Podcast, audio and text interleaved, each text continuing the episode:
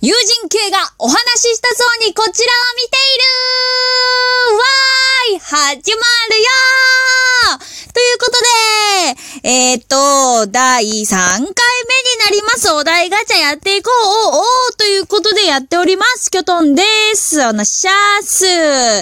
なんかね、キョトンね、ちょっとあんまり自分の聞き返したりしなくなっちゃってたんだけど、あの、今日撮ったやつの最初の方を聞くとさ、キョトンタイトルと名前で力尽きてないって感じだよね。なんか、まあでもね、お題ガチャが結構なんていうか、こう、心理ですね？みたいな質問をしてくるからさ、まあ、お題ガチャのせいにしちゃうけどさ、なんかちょっと真面目なトーンになっちゃうよねって思わない？お題ガチャやってる人は多分思ってると思うな。いや、別に文句じゃないし、不安でもない。しょうがないよっていう話 やめようあ、椅子が鳴った。椅子が鳴りました。聞こえました？あ、今北海道弁でだよね。椅子が鳴りましたって言ったよね。本当ね、なんかね、いや、これもね、なんか、うん、恐怖の話で、まあ、後々したいな。しちゃおうかな。今しちゃう？いや、ダメだ。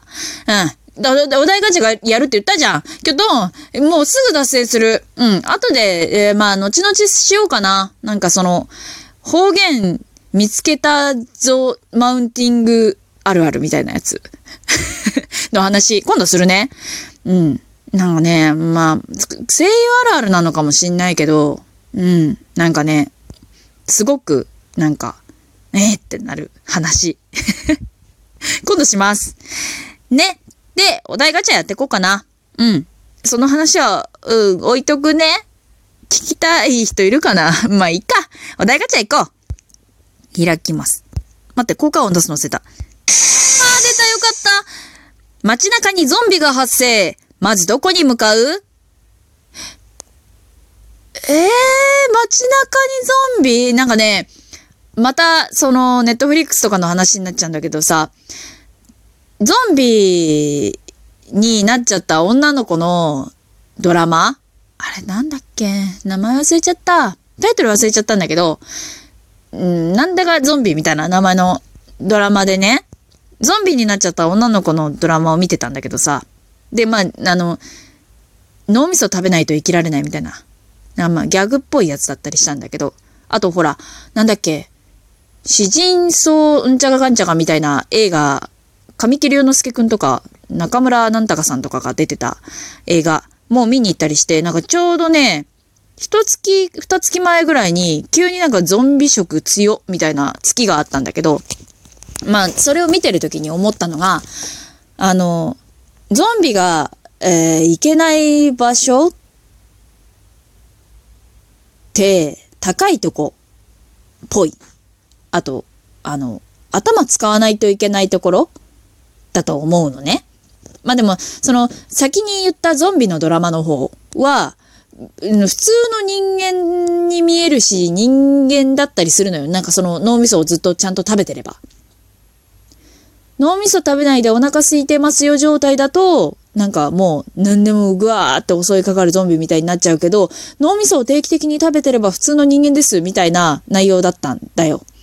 だけど、その映画で出てきたゾンビとかはやっぱり、う、う、う、う、うって言ってこう襲いかかってくるような、なんかよく見るザ・ゾンビ。ゾンビってこうよねみたいな。キョンシーみたいに手を出して、キョンシーって、あれかななん、なんつの？え？ジェネレーションギャップなのかな？わかんない。けど、もうキョンシーみたいに手をこう前に出して、えー、うー、うー、みたいな。走らない。ゆるく歩くみたいなイメージ。だから、まあ、とりあえず、どう、高いところに逃げるかな。できれば、その、医療系のものとかがある場所。まあ、その手当てなりなんなりできる環境でありたい。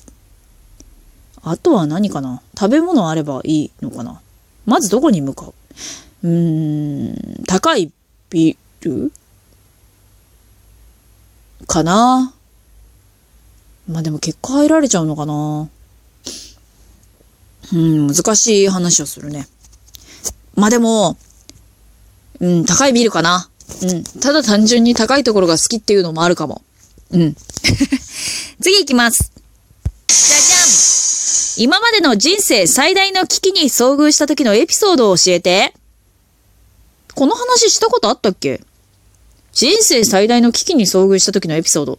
あんまりないんだよね。なんか馬から落ちて骨折した話はしたかな。多分それが一番、一番危機だったんじゃないかな。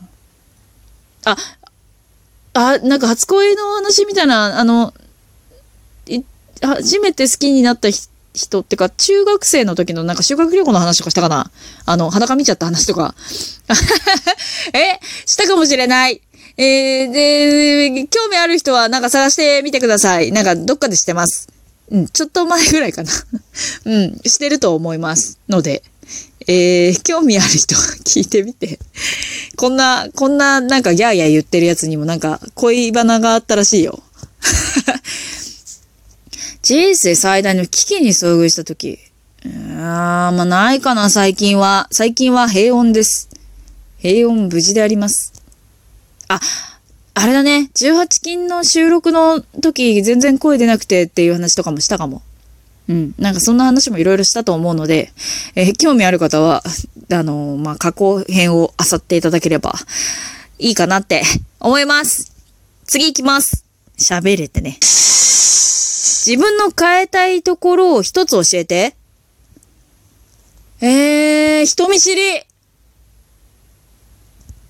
がなかったら、私の世界はだいぶ変わっていると思う。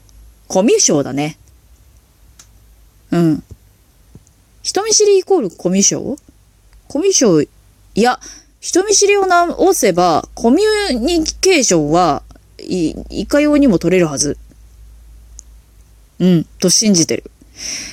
ものすごく人見知りが激しくて、あと人と打ち解けるのがすごい時間がかかるから、もうね、自分でもものすごくめんどくさいな、こいつって思うの、自分のことを。でも、まあ、どうしようもないよね。そういう性格だもの。うん。変えたいところは、人見知り。です。2個。うん。よし、次行こう。いや、なんか、ごめん。勝手に悲しくなった。うん。しんみりしたわ。次行くわ。じゃじゃーん。家族や親戚に特殊な職業や変わった人生を歩んだ人っている？いないんじゃないかなてか、そもそも私が声優とか、ね、びっくりですよ。ぐらいの、結構みな、みんな親戚とか家族とかはまともな人。まともな人って言ったらだけど、うん、まともな人が多い。普通に医療関係の仕事の人が多いかな。看護師さんとか、あの、お医者さんの運転手とか、うちのお父さんがお医者さんの運転手さんしてて、まあ、ずっと、その病院の事務みたいなことをやってて、お母さんはもうずっと介護医さんとかやってた人だったりとかするので、まあおばあちゃんは歌が好きだったみたいだけど別に普通の人だったし、おじいちゃんは漁師で、えっ、ー、と、父方の方は、えー、何やってたんだろう。病院の、その、なんか、お菓子買うとこ、みたいなとこの、売店、ん？的なところで働いてたりとか、えっ、と、ドライブスルーで働いてたりとか、一時期してて、まあ、そこでお母さんが一時期働いてたりとか、介護士辞めて、その、ドライブスルーでご飯出す人、みたいなのやってたりとか、まあ、いろいろあったりはしたけど、親戚で特殊な職業の人はいないかなって感じがします。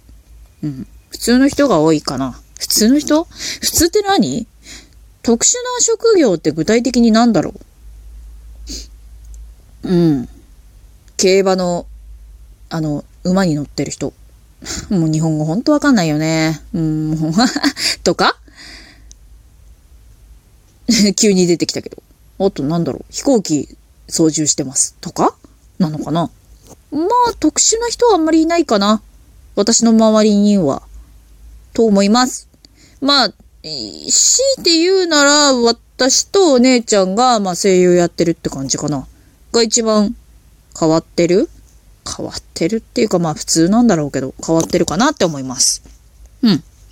じゃあガチャ回しでいきます。なんかさ、声優とか言いながらすごい噛むよね。思わん？思う。電車内で遭遇した衝撃的なエピソードってある？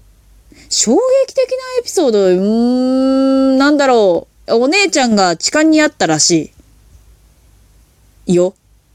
あのね、双子なの？キョトン。そっくりなの。で、言ってはなんだけど、男の子なの。パッと見。パッと見だけじゃないな。喋らなければ、わからない。この声を聞いて男か女かわかんないって人は多分喋っても男か女かわかんないと思う。っていうレベルで男の子なの。うちのお姉ちゃんって。だけど、痴漢されたらしいよ。なんかね、ロングカーディガン着てたらしいんだけど、ロングカーディガンをペロペロペロペロペロってされたんだって。いや、面白おかしく話すけど、あんたそれ怖いことだからねっていう話はしたんだけどさ。まあ、まあ、ごめんなさいだけど、今日ともちょっと面白いなと思っちゃったんだよね。すごいよね。うん。うん、奇跡。うん、衝撃的だった。あー、衝撃的なのはね、あ、あのね、え、この話したことあったかな？なんかすごい、あの、扉の真ん前に立ってる人っているじゃん。あの、手すりのところにこう、寄りかかって。なんかそういうお姉さんがいて、キョトンは見てたの。で、あ、お姉さん立っとるわと思って。で、なんか、ちょっと、外見ながら、すごい、結構美人で綺麗な方だったんだけど、バックに、急に、ゲッって吐いたの。はっと思って。で、お姉さんは、もうお姉さんもびっくりしてて、口をこう拭って何食わぬ顔をしてたわけ。で、キョトンは、は、は、は、はってなりながら、こう、誰も見てないから誰にも伝えられないし、知り合い乗ってないから誰にも言えないっていうエピソードはありました。